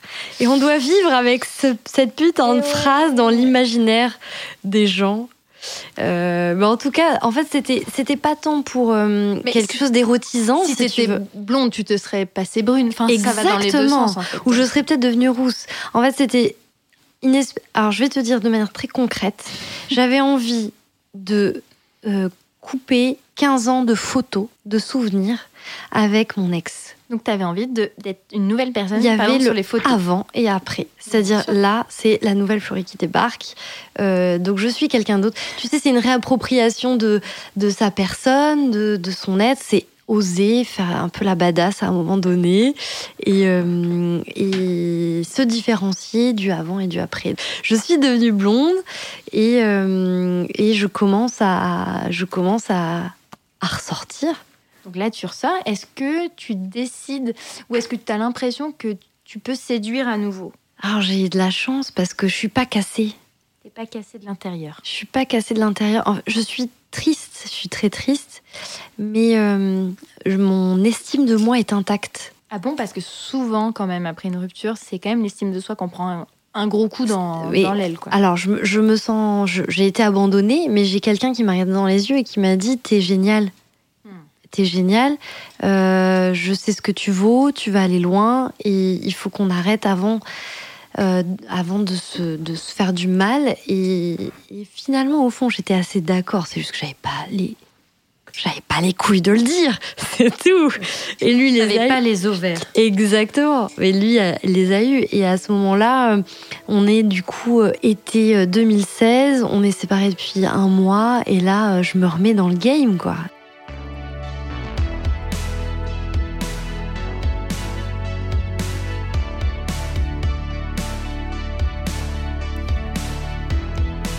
J'arrive, euh, blonde platine. euh, game des dates alors, d'abord des clubs parisiens, donc je commence à ressortir, donc j'embarque toutes mes copines. J'étais. de- Ça, c'est à propos. C'est terrible. Donc, je, je, évidemment, je me, je deviens très très fun, un objet très très fun auprès de mes copines célibataires, parce que je suis la, la nouvelle célibataire du gang. Et, euh, et donc, on, commence à sortir, etc., en club et Est-ce tout. que tu sors plus qu'avant? Pareil. Je pense que je, je m'assomme de, d'alcool, je m'étourdis de danse et, euh, et de numéro de téléphone. Elle danse si bien. Non mais c'est vrai que je, je sors beaucoup à ce moment-là parce que j'ai pas envie, de- j'ai pas envie de dormir seule. T'as pas J'ai- envie de penser. J'ai pas envie de penser, j'ai pas envie de rentrer dans mon lit vide. Euh, faut savoir que je suis quand même restée dans l'appartement du couple. Euh, donc je, je vis dans le, je vis à ce moment-là dans le cimetière de notre histoire. Euh, même si j'ai essayé de, de, de j'ai repeint un mur, enfin j'ai fait vraiment le truc à la Sex and the City, hein, tu sais, tu t'enlèves tous les souvenirs, tu les mets dans une boîte, tu repeins un mur, tu déplaces le lit et tu penses que tout va bien. Donc j'ai vraiment fait ça. Et euh, tu te teins les cheveux, tu vas sortir, tu rencontres Mr Big, Mr Machin, et, euh, et puis tu vis, tu vis la vie de célibataire. Alors, on est au mois d'août, on boit plein de rosés, plein de vin blanc, il y a de la musique, il y a des clubs. Souvenez-vous, l'histoire de Paris, euh, tu peux sortir, il fait chaud, tout le monde danse et tout, c'est la grosse fête. Et plus le, en, en plus du climat général, genre tout le monde en terrasse, allez, on sort, on lâche rien. Il y avait très, enfin, il y avait beaucoup ça aussi après, euh, après cette année, enfin cette année-là qui a été Plus que jamais. plus que jamais. Je pense qu'on était vraiment tous en mode. On sort, on est, on est là. Euh, je pense que c'est partout en France. Hein, c'est pas que Paris parce que euh, voilà, Paris il y a énormément de terrasses, mais euh, je me rappelle très bien de cette année aussi. Et euh, célibataire ou pas, hein, C'était l'année de la fête. Bien sûr. C'était euh, Paris doit survivre, Paris doit s'éclater. Et du coup, j'avais plein d'amis de sorties. Et, euh, et en fait, je me noyais à ce moment-là dans ces sorties-là parce que j'avais envie de savoir ce que je valais. Alors, c'est drôle parce que pendant dix ans, j'ai eu aucun doute sur le fait que quelqu'un m'aimait et donc que je valais quelque chose. Euh, au moment où cette personne s'en va, elle s'en va avec euh, l'estime que tu as de toi, ou en tout cas un- un- une espèce de miroir euh, de toi-même. Et donc, tu sais plus trop ce que tu vaux. Et là, bah, t'as 29 ans, t'arrives dans le game du célibat à Paris, c'est une putain de jungle. Ah oui, toi, tu l'avais pas connu. Je n'avais pas connu. Je suis arrivée à Paris, j'étais déjà en couple, j'étais, j'étais euh, même d'un point de vue sexuel, j'étais euh, très conditionnée par une vie de couple. Donc je ne savais pas du tout ce que je valais, comment interagir avec les hommes. Je me souviens encore parler avec mes copines en mode, mais du coup c'est comment Il y a des apps, mais alors c'est quoi Tinder? Ça marche comment?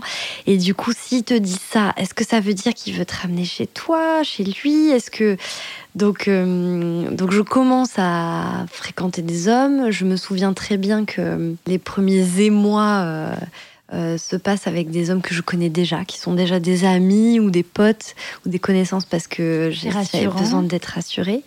Bah voilà, les sorties, etc. Je commence à découvrir un petit peu Tinder. Et là, Là, ça doit être la révolution quand même parce que c'est incroyable. C'est Euh, comme une Natacha Campouche qui découvre euh, Internet, tu vois, genre. euh, c'est atroce ce que j'en dis. Je pense que tu as raté ça parce que tu étais en couple et que c'est normal que tu n'aies pas eu euh, à, tester ce genre d'application et tu as débarqué, je trouve, à mon sens, assez tard. Mais il n'y a pas d'âge hein, pour débarquer dans les applications. Mais du coup, tu découvres un monde que nous, on a. Enfin, nous, ceux qui sont pas en couple euh, depuis 10 ans, euh, on les a découverts depuis longtemps. Donc, Mais on ça. sait les utiliser. Je n'avais pas les euh, codes. Moi, j'avais les codes. Je, je savais qui fallait. Enfin, en une simple photo de profil, je pense que j'étais plus ou moins capable de déceler si c'est un, un homme qui. Mais pas Léa, maintenant je reconnais les charros hein, en 2-2. Mais Bon, sauf qu'à si- l'époque. S'il pose avec un tigre, Florie, il faut pas y aller. Non, mais c'est-à-dire que j'aurais. Oui, je pense que je ne voyais pas le problème avec les selfies salle de bain à ce moment-là. Je... tu vois ce que je veux dire? Oh, ma peau, j'aurais aimé t'enlever tellement de problèmes. Mais oui, mais en même temps, il fallait en passer par là. C'est-à-dire que c'est vraiment. J'arrive là, j'ai 29 ans, mais en fait, j'en ai 19. Tu sais, je pense que pendant ces 10 ans, j'étais très heureuse, mais euh, j'avais cette petite, euh, cette petite voix en moi qui me disait T'as pas connu ça, t'as pas connu les applis, tu connais pas ce que c'est de d'aller faire la fête, de rentrer bourré avec quelqu'un que tu connais pas, de te préparer pour dater. Attends, je n'avais jamais eu une date en me disant Ah, je vais me préparer, je vais m'épiler les jambes, je vais mettre telle robe. Non, que je mets plutôt cette robe. Ce que je voyais dans les séries télé, ce qu'on m'a vendu, je ne le vivais pas. Donc j'avais au fond cette petite frustration en me disant bon, j'ai un super mec, c'est top et tout, mais je suis passée des bras de mon père aux bras de mon mec, quoi. Et j'ai Hmm. jamais vécu le célibataire à fumer des clopes dans sa chambre, à appeler ses copines. Est-ce que je dois mettre ça? Est-ce que je m'épile Est-ce que je couche le premier soir? Enfin, ces vraies questions que tout le monde se pose. Euh, J'étais pas passée par ça. Donc cette phase de célibataire euh, adolescent ou post-adolescente euh, de 19-20 ans, là je le vis à 29 ans. Sauf que bah, j'ai plein d'autres choses à dealer, je suis à mon compte, chef d'entreprise, j'ai plein de choses à penser. Je toujours suis... ta maison d'édition. J'ai toujours ma maison d'édition, je suis propriétaire de mon appart, j'étais en plein divorce, à essayer de récupérer les choses, etc. Je suis une femme de 29 ans sur les applis avec la tête de quelqu'un de 19 ans, donc je rencontre que des charros de 24-25 ans qui veulent faire la teuf, et c'est ce que je cherche aussi. Et donc, euh, dire, est-ce que c'est ce que tu voulais à ce moment-là? je voulais absolument, je voulais euh, me confronter à cette réalité-là. J'avais envie de savoir euh, évidemment ce que je valais et surtout, euh, surtout pas m'engager dans quelque chose. J'avais envie de vivre, euh, de rattraper. Donc je, je comprends et, et pour moi, l'épreuve des applications de rencontre, c'est une, une épreuve très très difficile. Complètement. Et tu sais quoi, avec 10 ans avec quelqu'un, mais ça aurait pu être 10 ans de célibat ou peu importe, en fait, tu te retrouves comme devant une page blanche et j'étais incapable de dire qui j'étais. Et qu'est-ce que tu avais mis en bio? J'avais dû mettre des émojis, je pense, quand on sait pas, quand on sait pas quoi Un mettre. on met des- emoji aubergine. Je pense, alors pas pas comme ça, mais j'avais dû mettre une danseuse et euh, des Et des et des shops de bière, donc évidemment que la meuf est fun. J'aime danser, boire de la bière. Mais en tout cas, euh, j'étais incapable de mettre des mots. Qu'est-ce que je suis? Est-ce que je suis drôle? Est-ce que je suis chiante? Est-ce que je... je ne savais pas. J'avais 10 ans et rien d'autre. Je le sais maintenant. On est très différent d'une relation à une autre. Et finalement, on se réinvente. Et j'étais tellement conditionnée dans cette relation que je ne savais pas qui j'étais en tant que personne. Et là, je me suis dit, il faut que je vive le célibat pour savoir. Et donc, je voyais ces rencontres comme quelque chose qui allait pouvoir me faire sortir de moi-même, tu vois, qui allait pouvoir me identifier un petit peu qui j'étais. Donc, à chaque relation, à chaque euh, rencontre, à chaque histoire, j'arrivais un peu plus à identifier ce que j'aimais, ce que j'aimais pas, ce que j'étais, ce que je projetais. Est-ce que j'ai envie d'être euh, quelqu'un d'ouvert, de, de, de taciturne, de joyeux, de qu'est-ce que j'ai au fond de moi, qu'est-ce qui me ressemble, qu'est-ce qui me ressemble pas, etc. Donc voilà, quelques mois euh, estivaux à Paris, euh, à l'époque où il y avait des clubs et des bars à, à dater et à, à visualiser un petit peu euh, qui est Florie dans ce monde célibataire.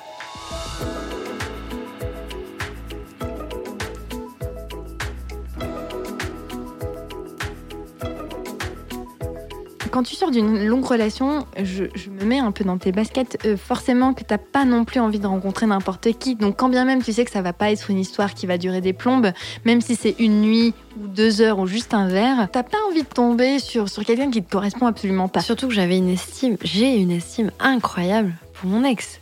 Incroyable. Et oui, c'est dur. Il de- est parti de- comme un prince. parti comme un prince. Il est parti comme un prince avec beaucoup de classe et. euh, Est-ce que tu le dis ça à tes dates par exemple, genre je, je viens de me séparer d'une relation très longue? Ah, très très vite, euh, quand euh, bon, ils demandent en général un petit peu ton background et euh, très vite, donc j'ai 29 ans, je commence mes dates et je dis oh bah je suis en plein divorce. Et, ça, ça met tout le monde à l'aise. C'est un peu inédit parce que hum, à notre âge, c'est très rare d'entendre quelqu'un qui dit j'ai été divorcée ou je suis divorcée. Et toi, la première fois que je t'ai rencontré, c'est quelque chose que tu as dit très très vite. Et j'étais un peu déconcertée parce que c'était la première fois que je l'entendais de la bouche de quelqu'un qui avait mon âge. Mhm. Et d'un côté, je me dis, mais genre, pourquoi ça, me- pourquoi ça me choque? Alors que ça devrait pas me choquer. Genre, euh, mais Mais- t'étais le seul exemple que j'avais sous la main de quelqu'un qui s'était marié et divorcé avant 30 ans. Ouais, j'ai eu du coup 11 mois de mariage et je j'ai pas du tout honte de le dire. hein, Mais c'est 11 Kim mois. Kardashian a fait beaucoup moins Tout à avec fait. son premier mari. Je me suis dit, c'est ma chance. Oui, en fait, c'est terrible. Non, mais c'est terrible parce que c'était un moment triste. J'étais à la fois triste et en même temps, j'avais pas envie de m'apesantir sur ma peine en me disant, euh, bah, c'est peut-être l'occasion de ma vie, en fait.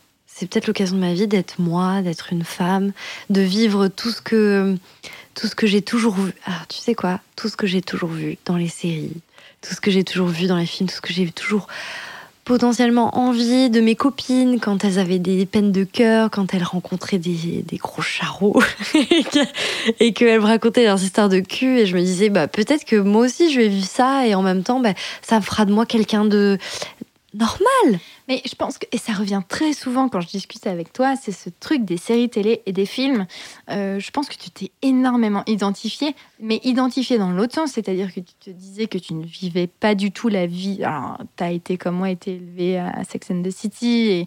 Et, euh, Et, Friends, et et, Friends. euh, Gossip Girl un peu plus tard. Exactement. Donc, et, et, c'est pas forcément aujourd'hui quand on regarderait les séries, ça nous ferait bondir parce que euh, il y a des choses qui vont pas. Enfin, il y a des choses dans la représentation de la femme et même des femmes entre elles qui moi me choquent énormément aujourd'hui. Mais maintenant quand je revois, je vois à quel point on était conditionné dans quelque chose qui n'était pas normal. Et ça, tu t'en rends pas compte quand t'es quand t'es plus Tu trouves jeune. juste et- ça cool. Tu trouves juste ça Bien cool. sûr. Elle porte des super robes et elle date des super mecs. Et euh, Oui, par contre, qu'elle est dans une relation méga toxique et que ça. Alors, ça on ne y gêne vient. personne. on y vient. On y vient. On y Alors, vient. Je, je- voilà, je tends la perche. Euh, est-ce que ma question, du coup, est la suivante Est-ce que après toutes ces, ces- toutes ces, tous ces dates, euh, toute cette remise en question et puis ce nouveau toi, voilà, finalement, est-ce qu'on arrive à trouver une nouvelle relation qui nous convient Est-ce qu'on rencontre quelqu'un qui nous donne envie voilà, de, de retenter euh, l'aventure? Donc, on est euh, en décembre 2015, donc ça fait pas si longtemps qu'on est séparés, ça fait 7, mois, 8 mois. Et euh, j'ai un 2016, pardon. Euh, J'ai un, voyage qui arrive à New York euh, pour le boulot parce que je viens de sortir un bouquin sur New York et euh, on doit en faire la promo. Je pars à New York pour la première fois sans mon ex parce qu'on y avait déjà été ensemble et j'avais fait quelques voyages avant ça. J'étais partie, je roulais un peu toute seule, je jouais des voitures, j'étais partie en Guadeloupe, tout ça. J'avais envie, tu vois, de, tu sais, tu pars, tu La fais, baroudeuse. non mais tu fais La 10 ans. baroudeuse de l'amour. Non mais tu fais 10 ans de voyage avec un mec, mine de rien, on n'en parle pas assez, mais t'es sur ce putain de siège passager, je suis désolée, mais tu ne conduis pas la barque. Tu ne conduis pas le 4x4. Exactement. Et là, je me suis dit, putain, j'ai ma carte bleue, je peux partir, je conduis, c'est moi qui drive, je décide où je vais, où je dors, ce que j'ai envie de faire, avec qui j'ai envie de parler. Et ça, c'est une putain de révélation. Là, j'ai envie de m'arrêter, de boire un coup toute seule en terrasse et de discuter avec mes voisins de table. Tu ne fais jamais ça quand tu es en couple. Ou en tout cas, je n'avais jamais fait ça en étant en couple. Et, euh, et à ce moment-là, je redécouvre un petit peu aussi qui je suis. Et donc, je pars à New York. Euh, donc avec ce, cet auteur, euh, on part là-bas et euh, je me fais voilà des potes sur place et tout. Je vais dans un bar à Brooklyn, je bois des coups. Tu vas te dire je bois beaucoup, mais oui. Je pense qu'il y a un moment donné où... Il faut se poser des questions. Non, mais en tout cas, voilà, c'était un samedi soir. euh, mon collaborateur me dit Je vais te présenter un ami. euh, voilà, on dîne et tout. Il débarque. Et là, j'ai un putain de coup de foudre. Un crush. Un crush ou un coup de foudre? Violent. Mais coup de foudre ou crush? Je pense que c'était un coup de foudre dans le sens où euh, tu sais que là, là, il se passe un truc qui va un petit peu te perturber. C'est pas un crush où tu te dis.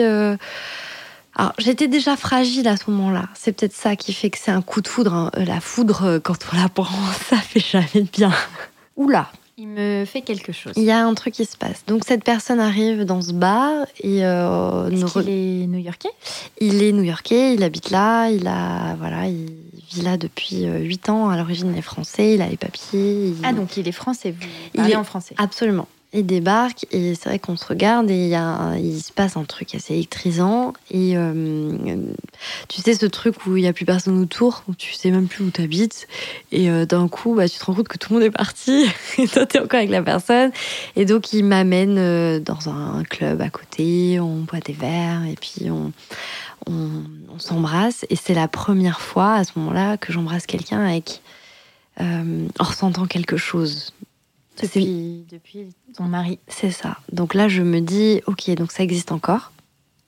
Ça, c'est une première révélation. Petite foi en l'humanité. Est-ce que C'est- t'attendais pas un peu que ça Je genre, pense. euh, un homme qui te tend la main et qui te dit Viens, je t'emmène. Après tout- tous les dates que t'as fait, les gens que t'as rencontrés, est-ce que c'est pas ce dont t'avais envie à ce moment-là Mais complètement. Et puis, tu sais, il y a un petit côté, on en reparle encore, mais c'est très fantasmagorique, c'est très dans notre, euh, notre culture pop, tu vois. T'es à New York, tu rencontres un New Yorkais, il t'amène, euh, voilà, tu traverses, tu vas de Brooklyn à Manhattan. Et puis. euh, T'étais un peu en train de boucler la boucle. Quoi. Exactement. Je vis exactement ce que je voyais dans ma chambre à 14 ans, ce que j'avais envie de vivre quelque part. C'était un petit peu le, le petit dream euh, émotionnel et, en tout point.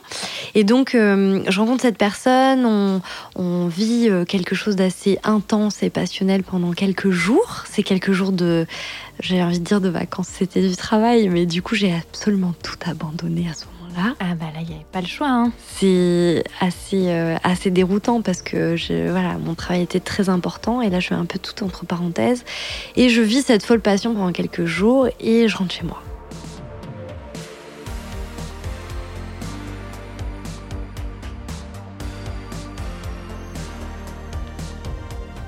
Je rentre chez moi à Paris et, euh, et je me dis, bon, j'ai vécu, ça y est, j'ai vécu cette petite passion euh, euh, à l'étranger, c'était absolument magique. Tu sais, c'est le petit truc, la petite anecdote que tu vas pouvoir raconter à tes copines. J'ai rencontré un mec, c'était incroyable. On a bu des coups à Brooklyn, on a vécu les 400 coups, il m'a mis dans tel resto, c'était magique. On a été sur rooftop machin, et puis. euh, tu, tu te, tu te projettes pas dans le, Absolument pas. dans le futur. Pour toi, c'est quelque chose qui est passé. Moi, à ce moment-là, je suis quand même. un- J'ai verrouillé, j'ai verrouillé toute émotion parce que j'ai eu quand même très très mal. C'est récent et euh, je suis extrêmement cynique. Donc il a beau te plaire, au final, euh, Je de visualise. toute façon, tu as déjà vécu ce que tu avais à vivre Absolument. en, en termes de relation. Et puis d'un point de vue, euh, enfin sur le papier, c'est absolument l'opposé en tout point de la personne à qui j'étais. Euh, mon ex-mari était mon complément absolu, c'est-à-dire tout ce que j'étais, il était le moins. J'étais le plus et il était le moins, donc on était vraiment yin-yang. Euh, on se complétait beaucoup.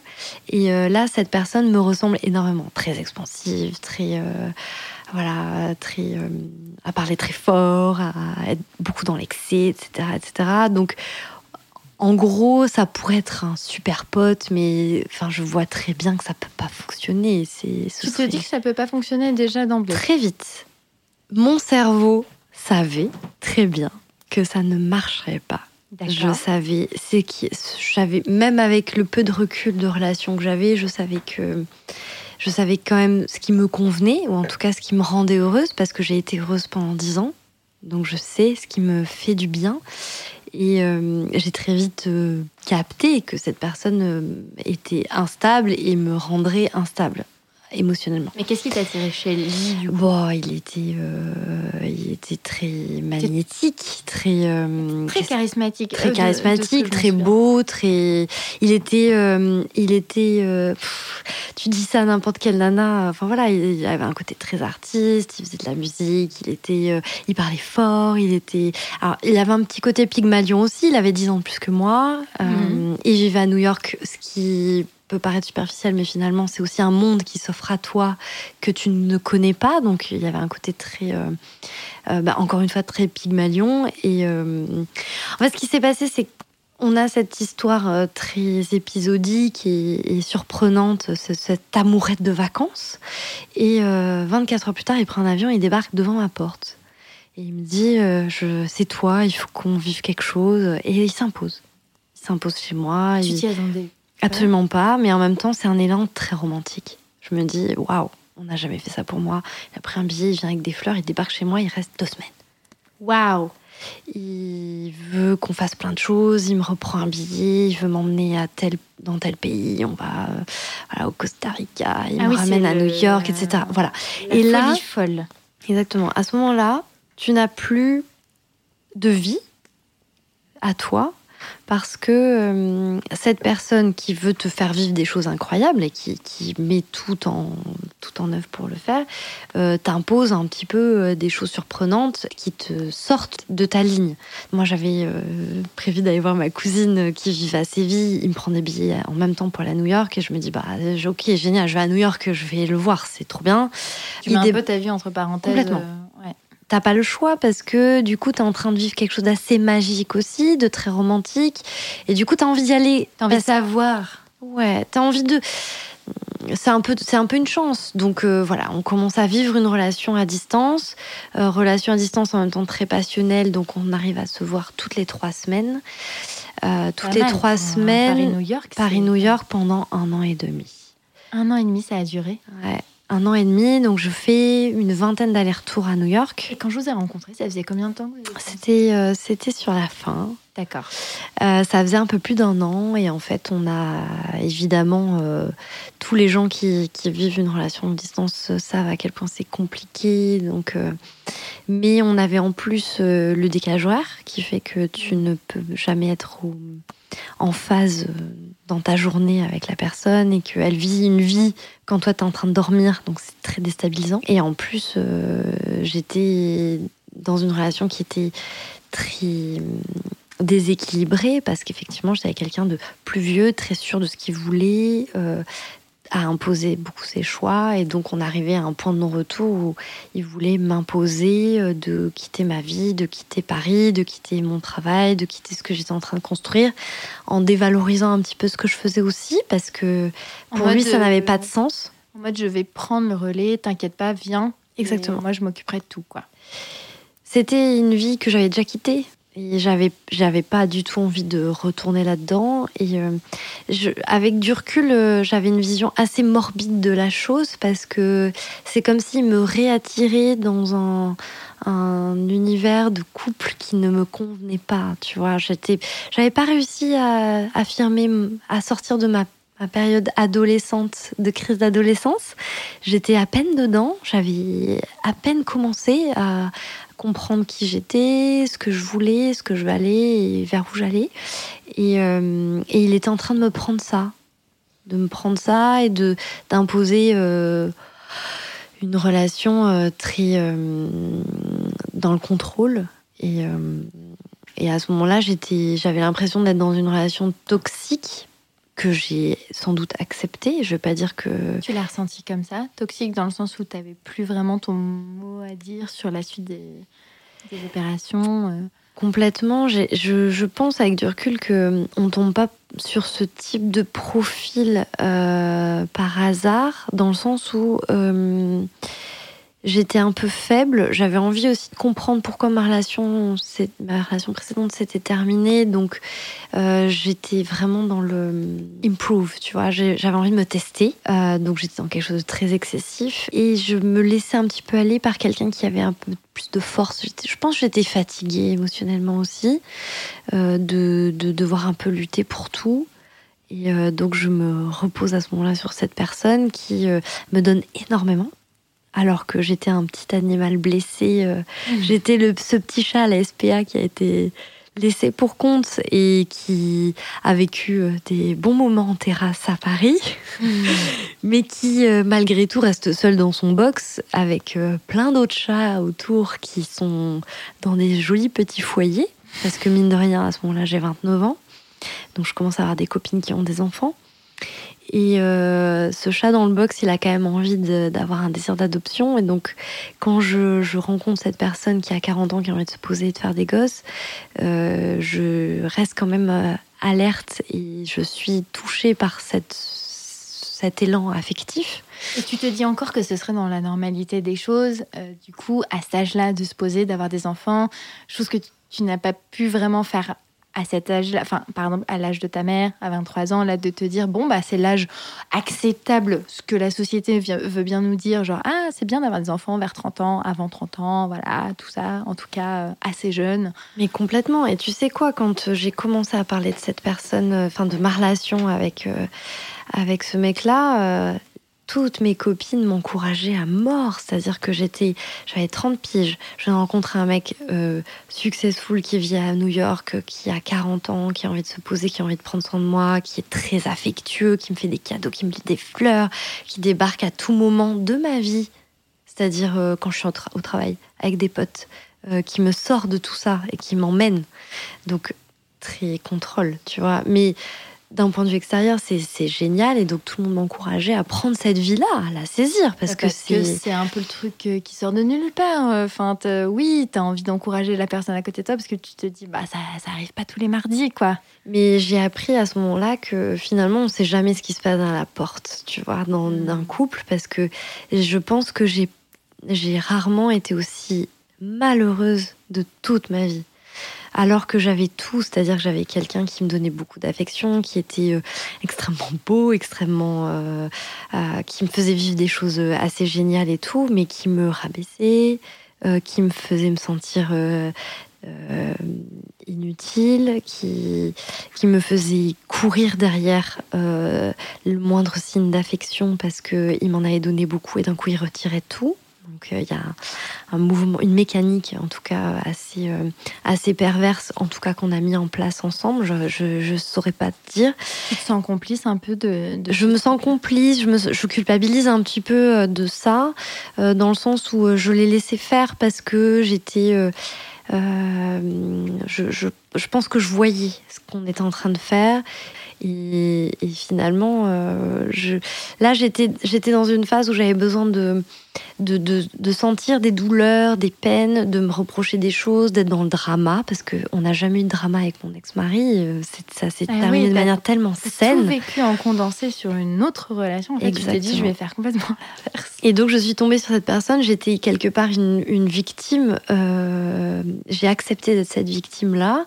On a vécu des choses extrêmement excessives, euh, j'ai éprouvé toutes les étapes de vie d'une femme pendant un an et demi, dans un moment très raccourci. C'est-à-dire C'est-à-dire que je suis tombée enceinte, j'ai avorté, euh, j'ai vécu euh, des excès de drogue, j'ai vécu... euh, euh, et en même temps, l'amour passionnel, où tu, pendant un an, tu n'as même pas le temps de regarder une série Netflix, tellement tu passes du temps avec cette personne et que c'est intense et que tu, cette personne te manque en, en tout point.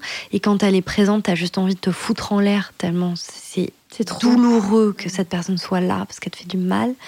Euh, j'ai perdu 10 kilos en, en quelques mois.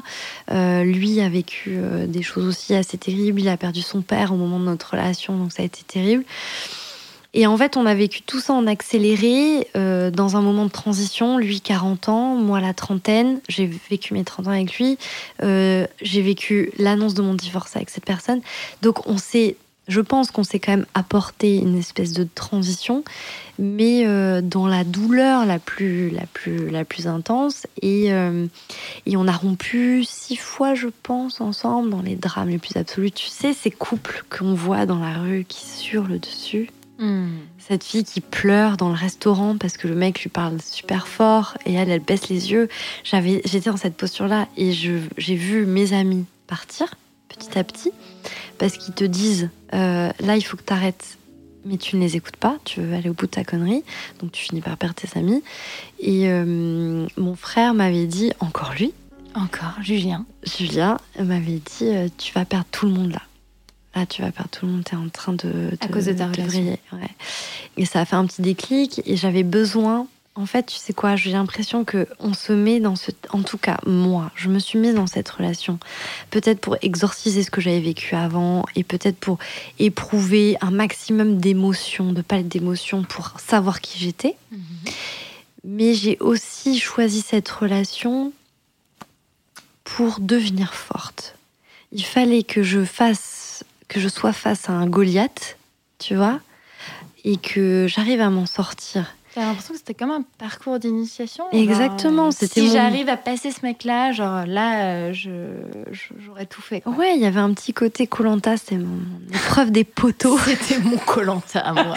J'étais, euh, j'étais face à cette personne que j'aimais et il fallait que j'arrive à passer au-dessus de l'émotion et que je comprenne que ce qui me fallait, je savais ce que c'était, ce qui f- me fallait pas, je l'avais identifié et j'allais lui dire non.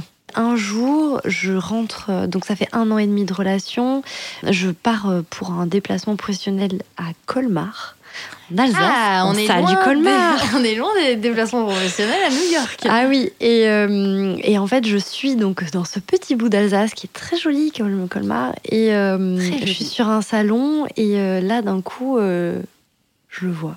Ça, on s'était pas parlé depuis deux mois. Pardon. Je le vois débarquer, et il me À Colmar, hein, à. Colmar. Donc, qu'est-ce que qu'est-ce qu'il fout là? Et il me dit, je viens de prendre un billet euh, depuis New York. Je veux venir. Je voulais venir te voir. Je t'aime. euh, il faut qu'on Reviens. Reviens. À ce moment-là, je le regarde. euh, je- C'était ce moment d'initiation où là, ça y est, il vient vers moi. C'est mon, c'est ma kryptonite. Hmm. Ce mec-là, je sais. Et je lui dis, c'est fini. Et donc, quand, euh, quand euh, je lui ai formulé que je ne voulais plus, j'avais l'impression de. Franchement, je me suis sentie comme Beyoncé.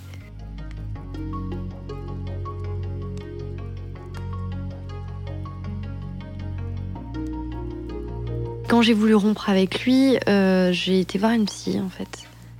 J'ai commencé un petit travail euh, de, de- de thérapie. C'est bien, euh, il faut, il faut pouvoir faire le point. de toute façon, je, je me sentais beaucoup trop. J'avais l'impression vraiment d'être au bord d'une falaise et il fallait que je, je fasse des, que je, qu'on prenne la main. Tu sais quoi On peut en parler avec toutes les copines qu'on veut, tous les frères qu'on veut, tout, voilà. mais il y a rien de mieux qu'un regard extérieur pour te dire. euh, elle m'a dit quelque chose de tout bête, ma fille. Elle m'a dit Mais vous êtes heureuse? Et j'étais obligée de dire Bah, en fait, non.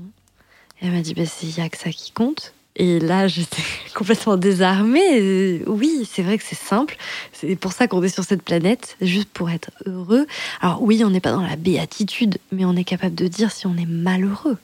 Oui. Et là, j'étais malheureuse et j'étais perdue. Et, et, et donc, elle m'a jamais dit. euh, elle m'a pas dit pervers narcissique. Elle m'a pas dit. euh, elle m'a juste dit si vous n'êtes pas bien, il faut prendre des décisions. Est-ce Voilà. que toi, avec du recul, tu penses que c'est un pervers narcissique? Je pense que on était dans une relation toxique et perverse. Il était dans une posture qui ressemble à ça, en tout cas un peu perverse ou un peu toxique. Mais euh, j'ai créé ce climat. J'étais j'étais dans cette phase de ma vie où ça aurait jamais pu arriver quelques mois avant et ça ne serait jamais arrivé maintenant. Et j'avais besoin de ça pour savoir où étaient mes limites. Et, hum, et je suis assez convaincue qu'on a plusieurs épreuves émotionnelles dans nos vies de couple et on a d'abord des relations qui nous permettent de savoir ce qu'on veut, qui nous font du bien, qui sont les relations formatrices de notre vie. Et ensuite, on a souvent une relation qui nous permet de comprendre ce qu'on ne veut pas. J'étais dans une phase, la seule et unique phase de ma vie où je me suis demandé, quand cette personne me parlait, si je ferais pas mieux de sauter de ce deuxième étage. Qu'est-ce qui se passerait si je sautais de ce deuxième étage chez moi? Et là, ça a été un déclic où je me suis dit, mais attends, euh, t'as 30 ans, tu peux pas en être là, c'est pas possible. Et donc, je romps avec lui et à ce moment-là, je, je décide de me mettre à voyager. et Je voyage pendant un an. Donc là, c'est un peu le déclic total. Exactement. Tout switch. Cette limite qui te permet de te dire maintenant, prends ta vie en main, occupe-toi de toi et essaye de comprendre qui tu es, mais sans les hommes. D'accord. Ça, c'est assez nouveau Parce à que ce tu moment-là. l'avais pas trop fait avant. Finalement, non. C'était le temps de quelques mois, mais finalement, euh, à moment que j'allais me retrouver vraiment toute seule et essayer de, de, de rencontrer le monde, mais toute seule. Donc, euh, je me mets à voyager, je pars euh, chaque mois dans un pays différent. Bon, moi, j'étais à mon compte, donc je pouvais me permettre de faire ça, de faire beaucoup de télétravail. Donc, j'ai fait ce qu'on appelle le digital nomade. Et, Mais si cool. oui, c'était- c'était absolument génial. Donc, je me mets à vivre à Séville, à Barcelone. Je, enfin, en tout cas, je m'installe une ou deux semaines à chaque fois dans les villes. Je me pose, je rencontre des potes. Je... Et, euh, et j'ai l'impression de grandir. Et de grandir sans, par exemple, cette personne, ce premier ex-mari avec qui j'ai tout fait, et sans cette personne qui me montrait des choses que je n'avais pas expérimentées toute seule moi-même, qui avait ce temps d'avance, tu vois. Et donc, euh, je, voilà, je parcours un petit peu le monde, je m'amuse beaucoup, je développe beaucoup mon entreprise. Enfin, je, voilà, je me balade aux États-Unis euh, toute seule. Et, euh, et je fais quelque chose d'assez. euh, J'ai un petit switch de vie assez étonnant, c'est que on est euh, donc fin 2019, donc ça fait un an que je me balade un petit peu partout, que j'ai une vie de bohème, telle qu'on en rêve un petit peu, tu vois, de voyager et de sans trop d'attaches. Et on propose un, on propose un boulot De bureau. de bureau, un CDI. J'ai on est en 2019, donc j'ai 31 ans et, et je sais pas pourquoi c'est la première fois que ça me donne envie. Et pour signer cette promesse d'embauche, je dis à mon patron Attends-moi, euh, je reviens fin janvier, je me casse. Et là, je Ah, pars. t'as quand même eu envie de partir avant de. Ouais, de histoire de bien prendre la. Et donc je me barre euh, deux mois en Californie. C'était c'était comme un- une espèce de passage. C'était vraiment un moment de transition. Euh, Je pense qu'on peut le vivre à travers un voyage ou à travers plein d'autres choses. Tu vois, euh, euh, quelques années avant, je le vis en me teint- en faisant une teinture sur les cheveux.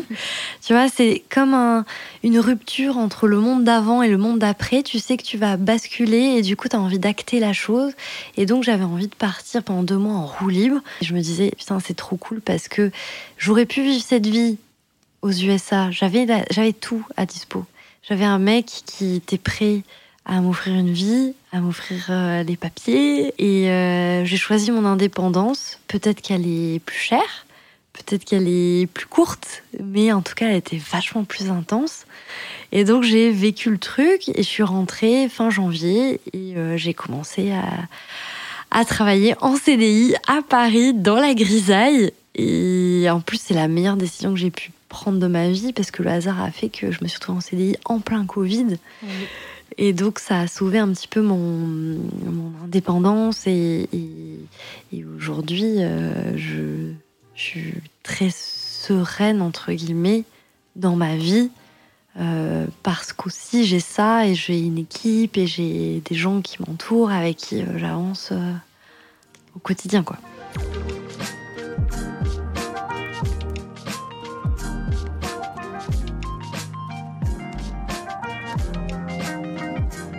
Qu'est-ce que tu retiendrais de, du coup de cet enchaînement un peu, euh, euh, un peu yin et yang de cette relation très très longue et très bienveillante et puis de cette relation très fusionnelle et très passionnelle et un peu toxique voire carrément toxique. En fait, d'avoir fait les deux, d'avoir vécu, d'avoir rencontré plein de gens, d'avoir daté, d'avoir rencontré des gens chouettes, des gens moins chouettes.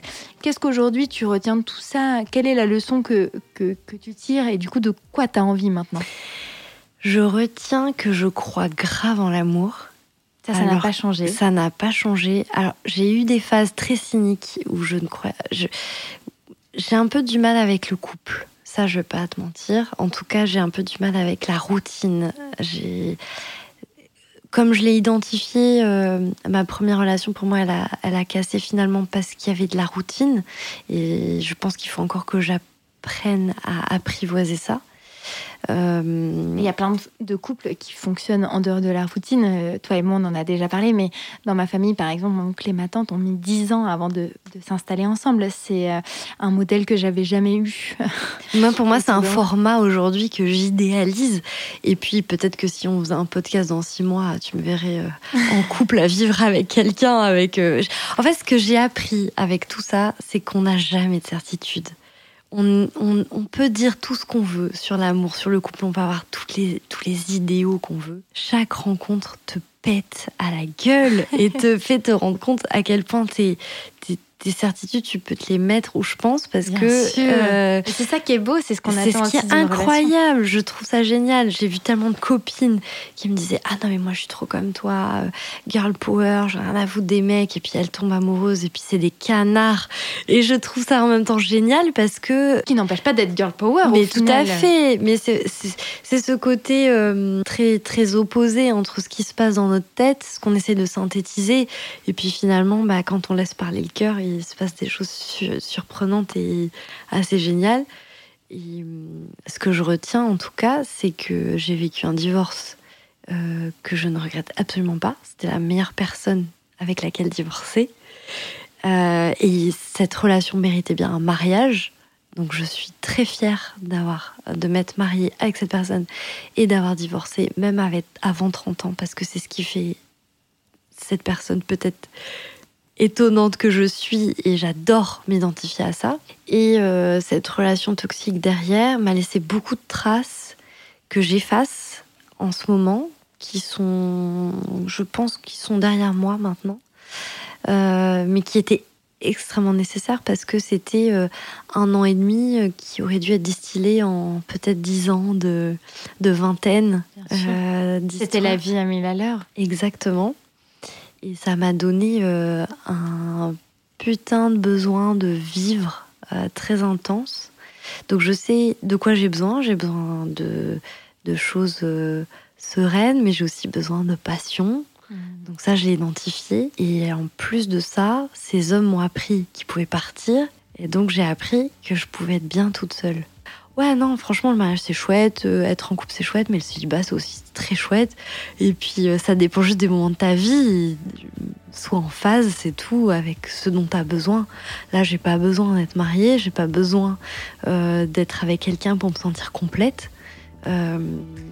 Par contre, si je trouve quelqu'un qui me complète alors que j'en avais pas besoin, bah je le laisserai pas filer. Merci à Florie d'avoir partagé son histoire autour du feu de camp.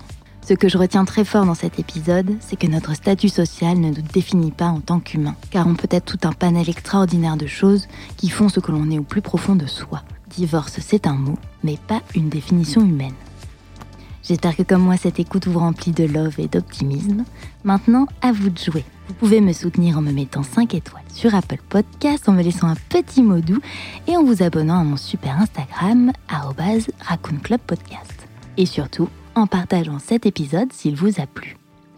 Vous retrouverez tous les épisodes sur vos plateformes de podcast préférées. À très vite pour de nouvelles histoires incroyables.